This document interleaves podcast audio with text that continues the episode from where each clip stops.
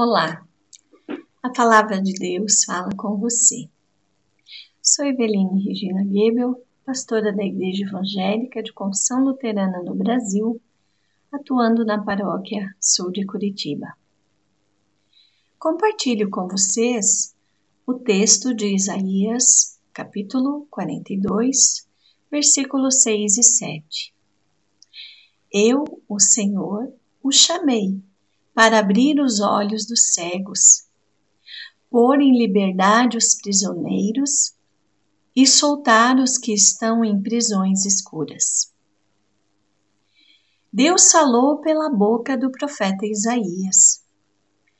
No capítulo 42, encontramos o primeiro dos quatro poemas designados e conhecidos como cânticos do servo sofredor.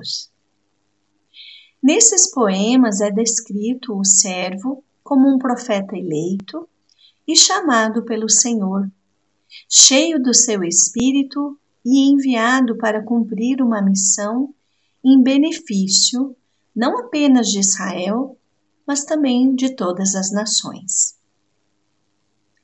Para cumprir essa missão, deve passar por muitos sofrimentos. Mas o Senhor o sustém com o seu poder e, ao final, o eleva a uma dignidade tal que provoca a admiração de reis e nações. O Novo Testamento cita os cânticos do servo sofredor e os interpreta como uma antecipação profética da pessoa e obra de Cristo.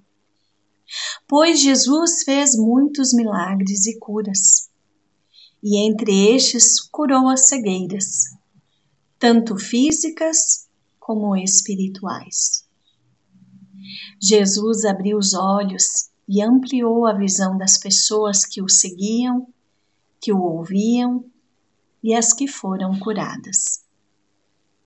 Jesus também quer nos curar de nossas cegueiras. Ele quer abrir os nossos olhos para a vida, para o cuidado e para o amor. Ele nos chama para tirarmos as nossas viseiras, para ampliar o nosso olhar, pois assim como afirma o ditado popular, pior cego é aquele que não quer ver. Oremos.